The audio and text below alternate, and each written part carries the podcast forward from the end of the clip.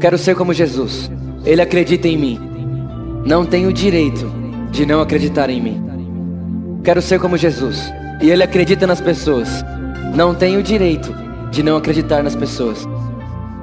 Quero ser como Jesus. E ele fez tudo por amor. Não temos o direito de não fazermos tudo por amor.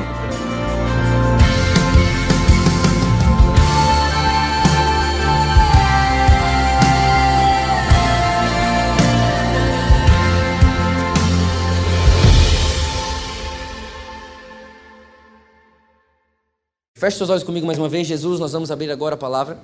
Sabemos que nós somos o que ela diz que somos, nós temos o que ela diz que temos e nós podemos o que ela diz que nós podemos. Nós sabemos e queremos no poder da Sua palavra, sabemos que a letra pela letra ela mata, mas o Espírito Santo traz vida e quando o Espírito Santo insere vida na letra, nós conhecemos o Cristo. Obrigado, Espírito Santo, porque nós nunca mais seremos os mesmos em nome de Jesus. E a igreja diz: Amém. Amém. Tem mais um aviso muito legal, que a partir do dia 3 de junho, a partir do dia 3 de junho, nós. É junho, né? Maio, junho, junho, mês que vem. Primeiro domingo do mês que vem, nós vamos começar o nosso segundo culto. Muito legal, eu estou muito empolgado. Então, a partir do, do, do, primeiro domingo do mês que vem, nós vamos ter dois cultos. E aí, agora no domingo que vem, nessa reunião que eu falei para vocês, a gente vai só decidir a hora. Ou vai ser 4 e 6, ou vai ser 5 e 7. Então, agora no dia 27, a gente vai decidir qual vai ser os horários Vamos fazer aqui uma assembleia, aleluia. E a gente vai decidir isso juntos para que seja melhor para todos. Ou das 5 ou das 5 às 6 e meia, das 7 às 8 e meia, ou das 4 às 5 e meia e das 6 às 7 e meia. Amém? Abra sua Bíblia comigo aí em João capítulo 13.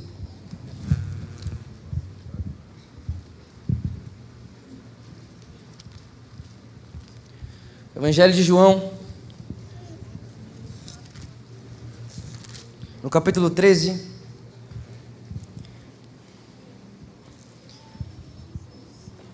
A partir do versículo 31. João capítulo 13, versículo 31. Sou eu? Sou eu? João 13, 31. Diz assim. Quando ele saiu, está falando de Judas, disse Jesus: Agora foi glorificado o Filho do Homem, e Deus foi glorificado nele. E se Deus foi glorificado nele, também Deus o glorificará nele mesmo. E glorifica, glorificá-lo-á, aleluia. Vai glorificar, né, gente? Imediatamente. Versículo 33. Filhinhos, presta atenção nisso. Por um pouco ainda estou convosco.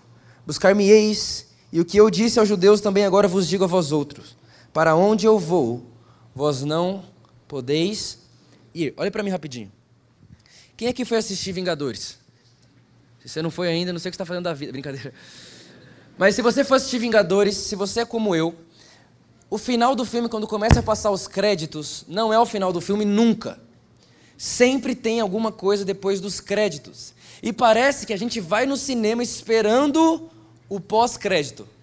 Se alguém aqui é como eu, eu vou lá e quando eu chego no centro para assistir Vingadores, eu já estou esperando o filme acabar para depois dos créditos ter um spoiler, porque quem aqui não gosta de spoiler? É verdade ou não é? É muito bom você saber antes do que vai acontecer. Esse momento aqui agora é como se fosse isso. A vida de Jesus está nos créditos. Jesus está acabando a sua rota na terra. Está terminando a vida de Jesus começou a passar os nomes dos produtores do filme, Espírito Santo, Pai. É esse momento que nós estamos lendo agora. E aí agora, no versículo 34, é como se fosse o pós-créditos. É como se fosse a coisa mais importante. É como se Jesus estivesse dizendo, gente, vocês podem esquecer todo o resto.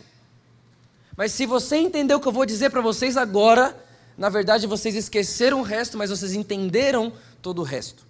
E Jesus olha assim ó, e fala: Novo mandamento vos dou, que vos ameis uns aos outros, assim como eu vos amei, que também vós ameis uns aos outros. Nisto conhecerão que sois meus discípulos, se tiverdes amor uns pelos outros. Eu não sei se isso te impressiona, mas isso me impressiona muito. Porque quando Jesus começou seu ministério aos 30 anos de idade, fizeram uma pergunta para ele. Perguntaram para Jesus: Jesus, qual é o maior mandamento? Jesus, se eu tiver que entender um mandamento só, se eu, te, se, se eu, não for muito bom de memória, eu não consigo decorar os dez mandamentos, eu jamais decoraria as 613 leis. Jesus, me diga um mandamento que vai englobar todos eles. No começo do ministério de Jesus, perguntaram isso para ele, está lá em Mateus capítulo 6. A Bíblia diz que olharam isso, e perguntaram isso para Jesus, Jesus respondeu: Olha, gente, o mandamento é esse: ame Deus com todo o seu coração, com toda a sua alma, com todo o seu entendimento, você sabe do texto, e ame a seu próximo como como ti mesmo. Então repara, quando Jesus começou o seu ministério, a mensagem de Jesus foi essa: ame a Deus e ame seu próximo como a ti mesmo. Esse era o começo do filme. Quando o filme estava para acabar, passou os créditos e Jesus foi deixar o último, a última notícia, o último conselho, a última fala. Nós estamos lendo, se você continuar lendo aqui, é as últimas falas de Jesus vivo. Logo depois, Jesus vai ser preso. Jesus olha para os discípulos e fala assim: gente, lembra que eu falei para vocês lá no começo que o mandamento era ame o próximo como você se ama? Pois é, agora que vocês já andaram comigo durante três anos, eu tenho para vocês um novo mandamento. E agora o novo mandamento não é mais ame o próximo como você se ama. Agora é ame o próximo como eu te amo. Agora, eu não sei se você consegue perceber isso, mas Deus me ama mais do que eu me amo, sim ou não? Você acredita que Deus ama você mais do que você se ama?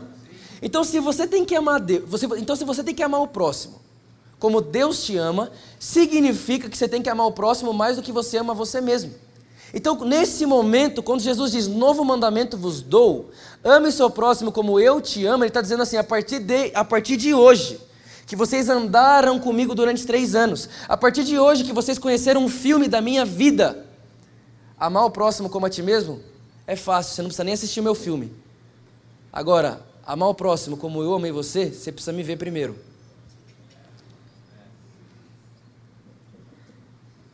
E Jesus está dizendo, da mesma forma que quando eu te amei, eu fiz de você minha prioridade, a partir de agora, eu te dou um novo mandamento: você não é mais a prioridade da sua vida. Você não é mais o número um da sua vida.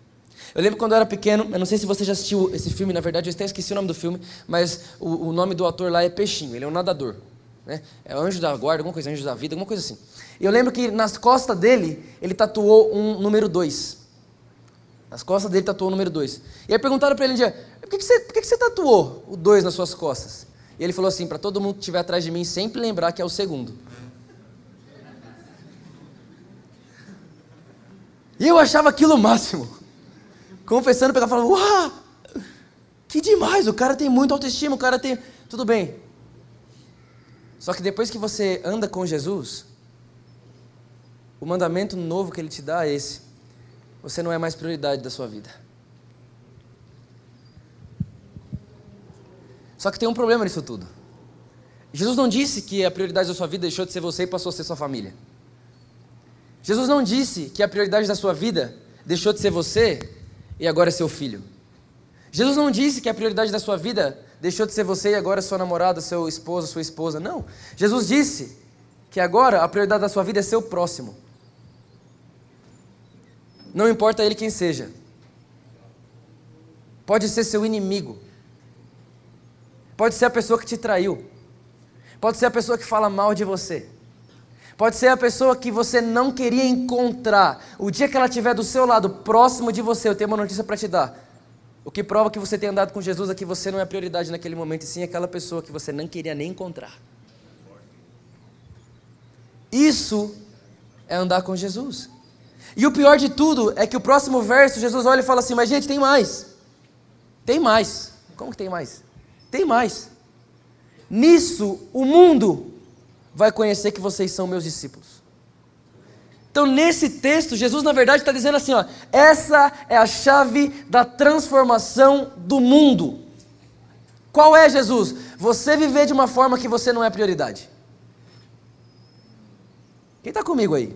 Vocês estão comigo aí, gente? Então me ajuda aí a pregar. Olha para quem está do seu lado e fala assim: você não é prioridade. Eu não sei se você já, eu não sei se você já se deparou com isso.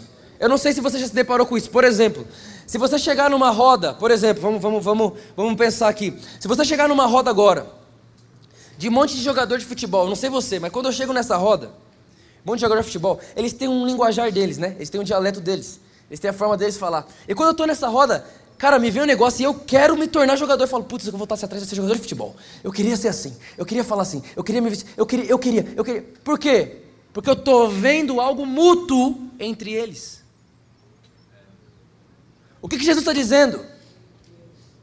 O mundo vai querer ser como você quando ele entrar no meio de vocês e perceber uma coisa: ninguém se trata como prioridade.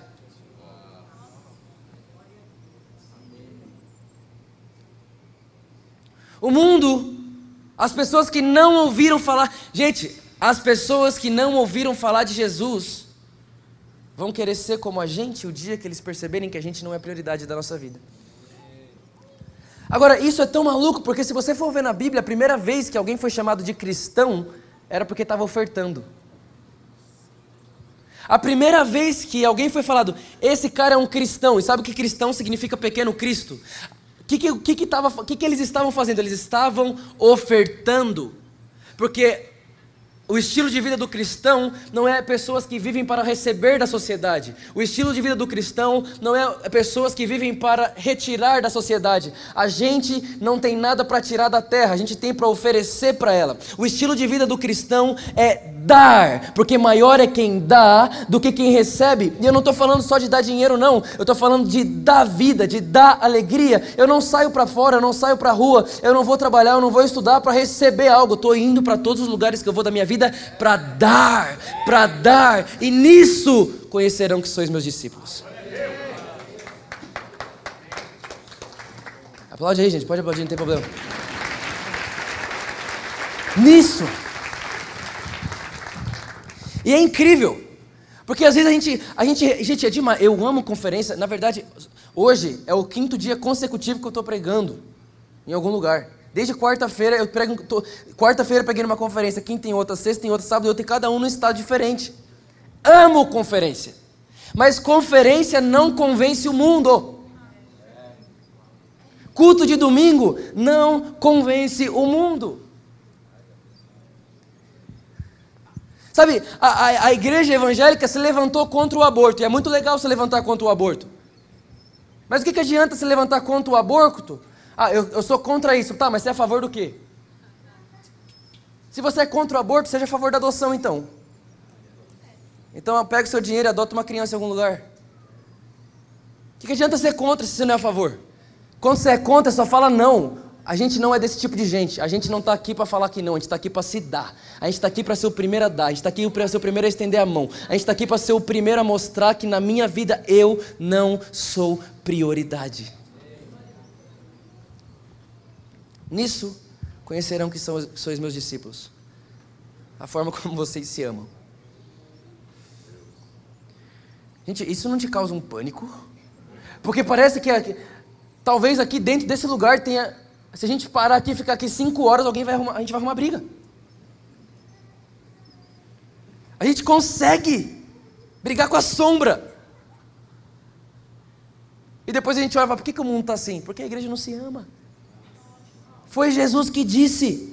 Foi Jesus que disse, e Jesus não mente e não erra. Ele disse que se nós se amarmos, eles vão reconhecer que Ele é o Senhor e eles entrarão no meio da comunidade. A Bíblia diz que a igreja de Atos ela era estimada pela forma que vivia.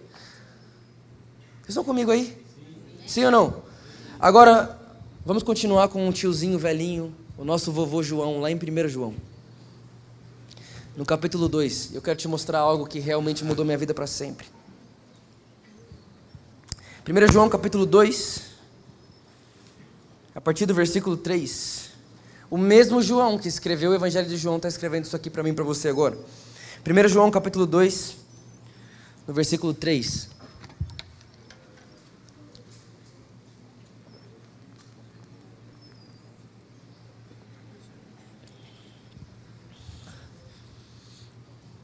diz assim: Ora, sabemos que o temos conhecido por isso, se guardamos os seus mandamentos.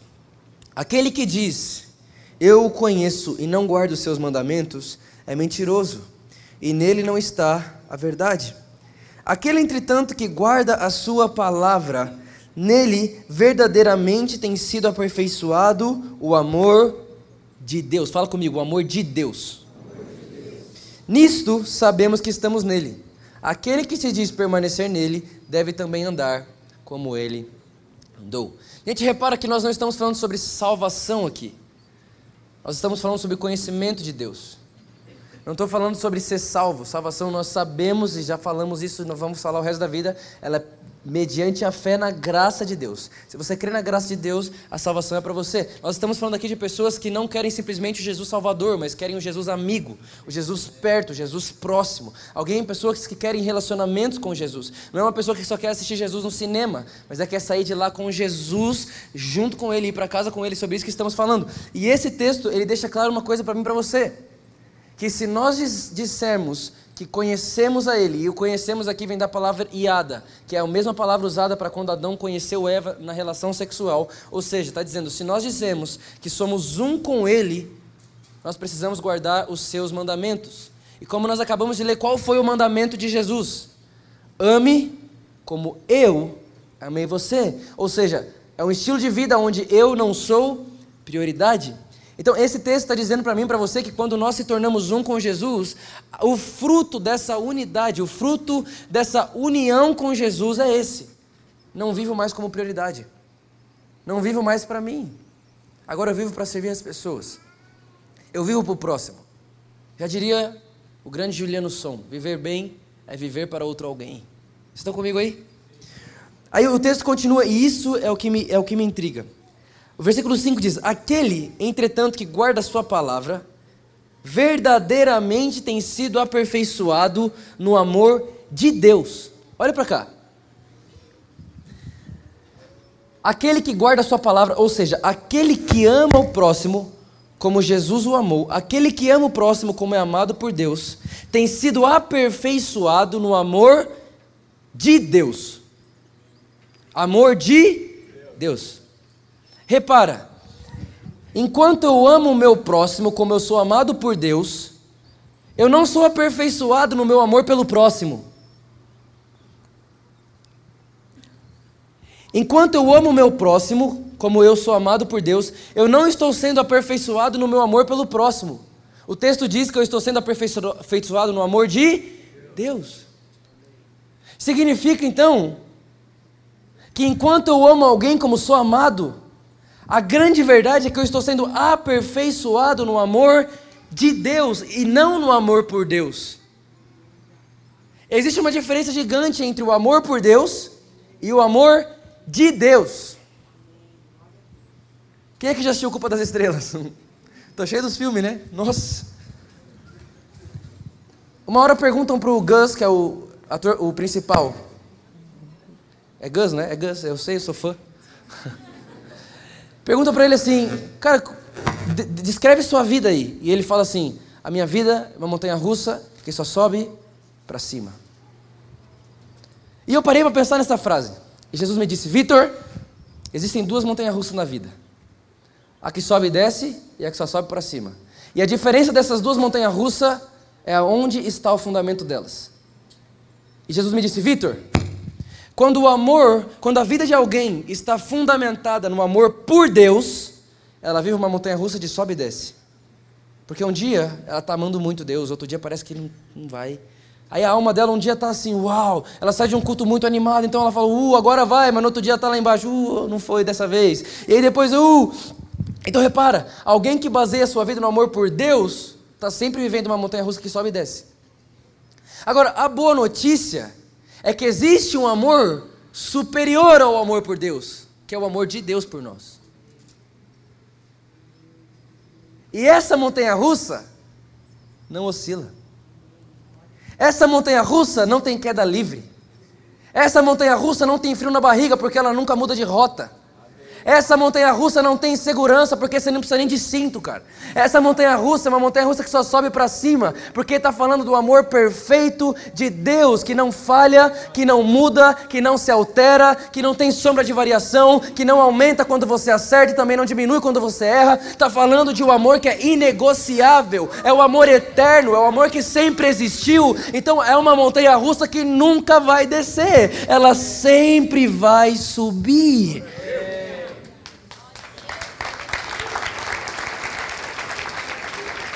Aleluia!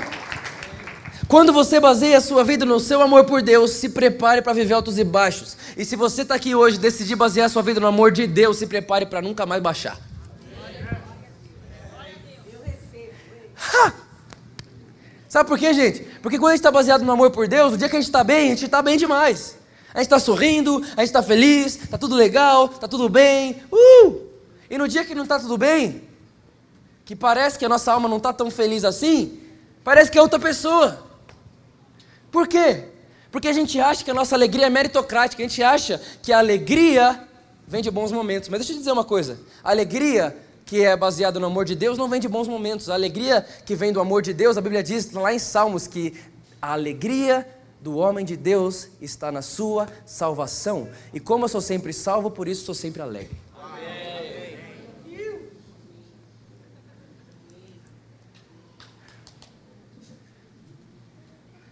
Por que você está sempre feliz? Porque eu estou sempre salvo. Por que você está sempre alegre? Porque eu estou sempre salvo. Mas, Vitor, toda hora está tudo bem? Depende do ponto de vista. Não, mas Vitor, tem, tem problema, não tem? Depende do ponto de vista. Se para você deserto é problema, para mim não é. Para mim deserto é lugar de perder mentalidade para ganhar nova. Então depende do ponto de vista. Se para você, ah, Vitor, morreu alguém da minha família, se isso é problema, você pode olhar por outro lado e dizer assim: olha, eu só tenho uma chance de perder minha mãe. E essa vez que eu perdi minha mãe, eu só tenho essa chance na vida, nunca mais vou ter outra, porque no céu não tem morte. Então vou fazer o seguinte: já que eu só tenho uma chance, eu vou glorificar Deus num lugar que só tem uma chance na vida. Então deixa eu te falar uma coisa: tudo depende de onde você fundamenta a sua vida. O lugar mais seguro do mundo não é o seu amor por Deus, me desculpe. Você pode amar a Deus mais do que qualquer pessoa aqui.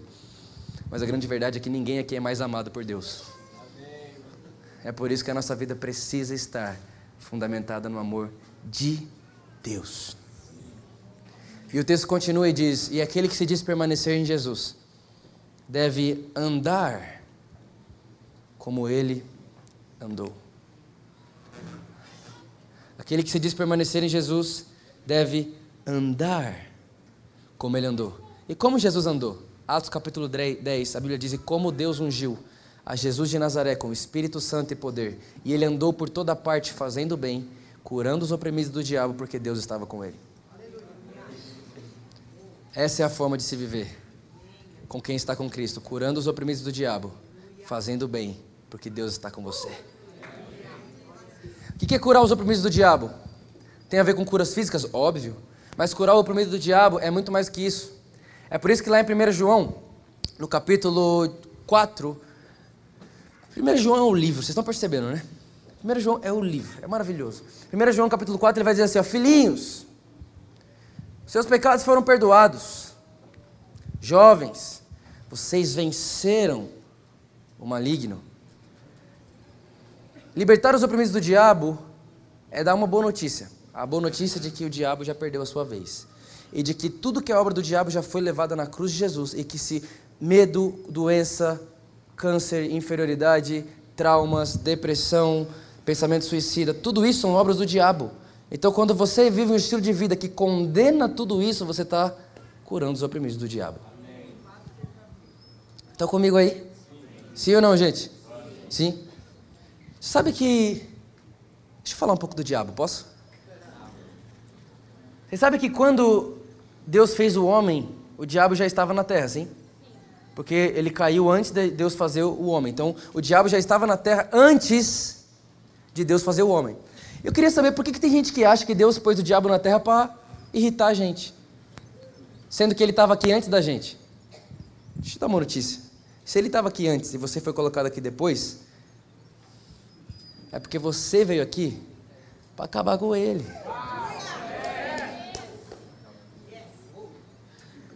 Se ele estava aqui antes, Deus me pôs aqui e fala: Vitor, deixa eu te falar uma coisa. Eu destruí as obras dele lá na cruz. Só anda com a consciência de que ela já foi destruída. Amém. Sabe, gente, leve isso no seu coração e nunca se esqueça. Você não é a prioridade da sua vida a partir do momento que você começa a andar com Jesus. As pessoas precisam ser. Desde a coisa mais simples até a coisa mais incrível, desde a coisa mais é, insignificante até a coisa mais maravilhosa. Você precisa tratar as pessoas como prioridade. Nós precisamos fazer isso porque nisso o mundo vai conhecer que somos discípulos de Jesus. Sabe, gente, o mundo está cansado de ouvir a gente falar. O mundo está cansado de ouvir crente falar, de cansado de receber panfletos, cansado de ver faixa falando que Jesus te ama. Tá bom, cansado disso. É hora de a gente ir para um lugar onde Jesus disse que é impossível. Gente, Jesus disse que é impossível o mundo não nos conhecer como de Deus, como povo de Deus, se nós amarmos uns aos outros. Então eu quero te convidar hoje a sair daqui com um desafio na sua cabeça. Saia daqui hoje para amar o seu próximo, seja ele quem for. Não escolha seu próximo. Não escolha o seu próximo. O seu próximo é o seu próximo. E sabe o que é legal? Que Jesus podia falar, ame todas as pessoas, mas ele não fala, porque é impossível alguém como eu amar o mundo todo agora, nesse exato momento. É impossível amar o mundo inteiro agora, nesse exato momento, mas é possível amar ele, que é meu próximo. Então Jesus diz: ame. Vitor, você quer mudar o mundo? Quero. Ame seu próximo como eu te amo. Você quer transformar o mundo? Quero. Vitor, você é jovem, né? Você está empolgado, você quer mudar o mundo, você acha que você vai salvar o mundo. Deus, eu acho. Faz o seguinte, ame seu próximo. Simplifica. Gente, Jesus descomplicou tudo que a gente complicou. E você quer descomplicar a sua vida com Deus? Ame seu próximo. E o mais incrível é que enquanto a gente faz isso, nós estamos sendo aperfeiçoados no amor de Deus. E para a gente terminar, eu quero ler o último texto de hoje, Romanos capítulo 8.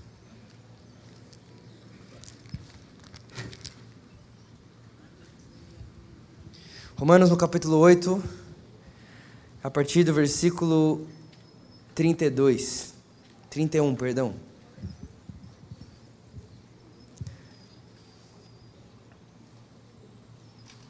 Que diremos, pois? Presta atenção nesse texto, meu Deus do céu. Que diremos, pois, à vista dessas coisas? Se Deus é por nós, quem? O problema é que ensinaram a gente dizer o diabo. Não! O texto deixa claro: se Deus é por nós, quem é homem suficiente para ser contra vocês? Se Deus é por você, quem tem coragem de ficar da sua frente? Se Deus é por você, no reino de Deus, você e Deus é maioria. Esquece, cara. Já ganhou tudo, já é tudo nosso. Aquele que não poupou seu próprio filho, antes por todos nós o entregou, porventura, não nos dará juntamente com ele todas, fala comigo, todas. as demais coisas? O problema é que a gente acha que o maior milagre, que a salvação é pela graça, mas o resto é pelo mérito. Não, o texto está dizendo, gente, se ele enviou Jesus, ele está dizendo assim, se ele enviou o top do topo, do, do, não dá para passar dele, se ele enviou Jesus, que é o máximo, ele não dará para vocês todas as outras coisas? Deixa eu dizer uma coisa para você, cristianismo não tem a ver com conquista, tem a ver com receber direito. Não é o tanto que você sabe que você tem que conquistar. Eu não nasci para conquistar nada.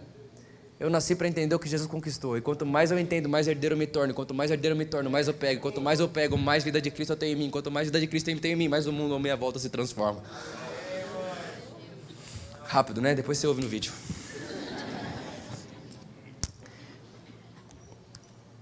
Versículo 33. Quem intentará acusação contra os eleitos de Deus? É Deus quem os justifica. Versículo 34. Quem os condenará? é Cristo Jesus quem morreu, ou melhor, que ressuscitou, e o qual está à direita de Deus, e também intercede por nós. Versículo 35. Quem nos separará do amor por Cristo? Não. Quem nos separará do amor de Cristo? Quem nos separará do amor de Cristo? Tribulação, angústia, perseguição, fome, nudez, perigo, espada? Não! Em todas essas coisas, porém, somos mais do que vencedores por meio do nosso amor? Não, por meio do amor daquele que nos amou. Porque eu estou bem certo de que nem a morte, nem a vida, nem os anjos, nem principados, nem coisas do presente, nem do futuro, nem os poderes, nem a altura, nem a profundidade, nem qualquer outra criatura poderá nos separar do amor de Deus, o amor de Deus, o amor de Deus. O amor de Deus, não o amor por Deus. Por favor, saia dessa montanha russa que sobe e desce hoje e entra pela graça, é de graça, nem tem que pagar bilhete. Entra pela graça na montanha russa que só sobe. E que nunca tem queda livre. E também não vira de ponta cabeça.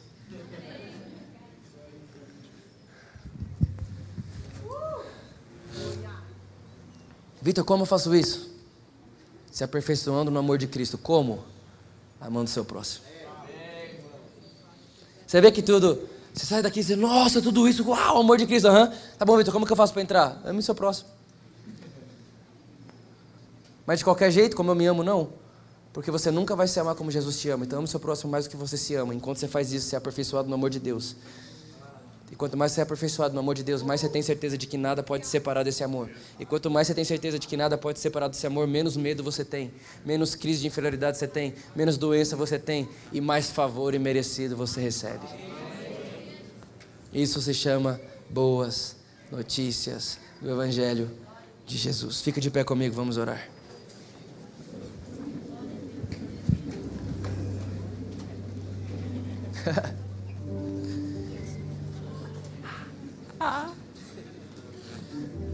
Feche seus olhos onde você está.